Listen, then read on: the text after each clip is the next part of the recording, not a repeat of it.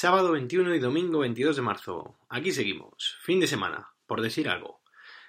Confinados en casa, divinamente. La verdad, no nos podemos quejar. Cierto es que si te pones a ver el telediario, posteriormente a leer en Twitter o en Internet y demás, puedes acabar paranoico del todo. Ves todas las muertes, los contagios, lo mal que lo están pasando las familias. No se pueden despedir de sus seres queridos. Los sanitarios desbordados. Lees que las UCIs están dando prioridad a los enfermos más graves y tienen que elegir a quién dejan y a quién sacan de las UCIs. En definitiva, tenemos que tener la cabeza ocupada sin despistarnos de la realidad que hay en las calles y sobre todo en los hospitales y quedarnos en casa, que es donde debemos de estar. Salir una vez a la semana a comprar, el resto en casita, que aquí se está muy bien. Es entendible que familias con varios niños o casas pequeñas lo estén pasando mal. Se te tiene que hacer todo más complicado. Los niños tienen que jugar, y tiene que ser muy difícil hacerles ver que no se puede salir de casa. Es fácil perder la paciencia, pero en estos casos es donde más claro ha de estar quiénes somos los adultos y nuestro deber y obligación de enseñar y hacer comprender la situación a los más pequeños. En cuanto al tema de la domótica, os quería puntualizar que el otro día os comenté que todas las luces que tengo, los enchufes y demás, que lo utilizaba con un Echo Dot de, de, Alexa. Me equivoqué. El que tengo es un Echo Plus de segunda generación, que es el que es así parecido, entre comillas, al HomePod de Apple en cuanto a, formato. Es como, como un tubo, como un cilindro. ¿Vale? Tengo casi decidido que voy a comprar el EcoFlex, el que os comenté que va colocado en un enchufe, para controlar todos los dispositivos y así que sea un complemento y ayuda para el Eco Plus. Insisto que con HomeKit no he trabajado mucho. Lo voy a intentar. Es uno de los siguientes retos. Pero uno de los problemas por los que me echo para atrás es que para utilizarlo desde fuera de casa tienes que tener una central, que llaman, una central en casa que es como lo denomina Apple, es decir, un iPad, una Apple Televisión, encendidos, eh, siempre para que desde fuera te comuniques con ellos y estos a su vez se comuniquen con todo el sistema domótico que tengas en casa. Con el Amazon que tengo es mucho más sencillo, tienes ahí el aparato puesto y no te preocupas de nada más. También quiero trabajar con los atajos de ellos. La verdad es que son una pasada. Tengo solo uno creado. La verdad que cuando salgo del trabajo le digo a Siri a casa y le mando un mensaje directamente a mi mujer con el texto que tengo predefinido, en el que le dice que ya voy de camino. Utilizo CarPlay en el vehículo, que funciona muy bien, y más con la última actualización a iOS 13. Pero si le mando un mensaje normal, le tengo que decir que le mando un mensaje. ¿A quién se lo quiero mandar? El texto del mensaje.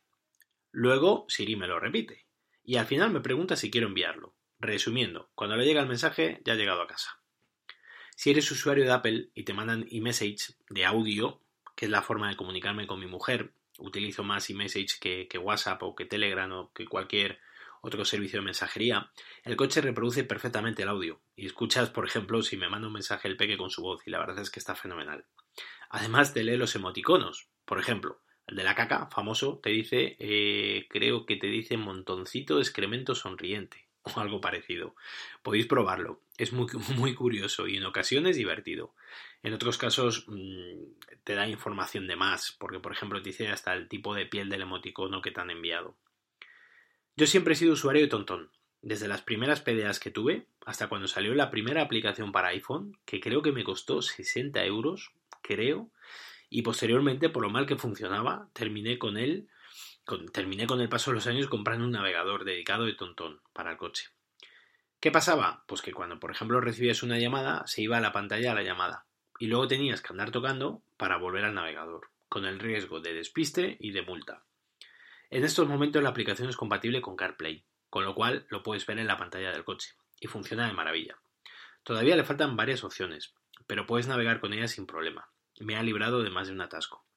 Además, tengo el propio navegador que trae el coche, y así puedo comparar las rutas que calcula cada uno de ellos, que en ocasiones no son las mismas. Tontón ahora mismo es mediante suscripción, y creo que merece la pena, para mi gusto es el mejor navegador que hay y que ha habido siempre. Si, por ejemplo, te vas de vacaciones eh, un mes, el mes de julio, el mes de agosto, puedes eh, suscribirte por un mes, que creo que es lo mínimo que hay, y te sirve perfectamente para utilizarlo. No tienes que andar gastando eh, ingentes cantidades de, de, dinero en una aplicación que luego no vas a utilizar. También muchas veces utilizo Waze. Funciona perfectamente y también está integrada con CarPlay. Sin embargo, mapas de Apple no me gusta nada. Me es complicado manejarlo. Aunque, por ejemplo, hay una cosa que me gusta, que es cuando le digo, llévame a casa. y comparto con mi mujer la hora de llegada. Ese punto es el único que creo que me gusta. No me gusta la forma de representación del mapa, ni los giros, ni las salidas. No las veo tan bien y tan claras como las de Tontón, que te indica los carriles y todo. Está muy a años luz de, una aplicación como Tontón. Desde el propio coche, desde el propio vehículo, escucho los podcasts. Utilizo la aplicación nativa de iOS, la de Apple Podcast, y durante un tiempo estuve utilizando la de Pocket Cast, que la verdad es que está fantástica. Antes era de pago y ahora la han puesto gratuita, con compras integradas, si quieres tener más opciones, pero para el uso normal es suficiente con la versión gratis y no tiene publicidad ni nada por el estilo. Estuve utilizando esta aplicación porque se descargaban los podcasts de forma automática y desde el Apple Podcast también, pero cuando le da la gana.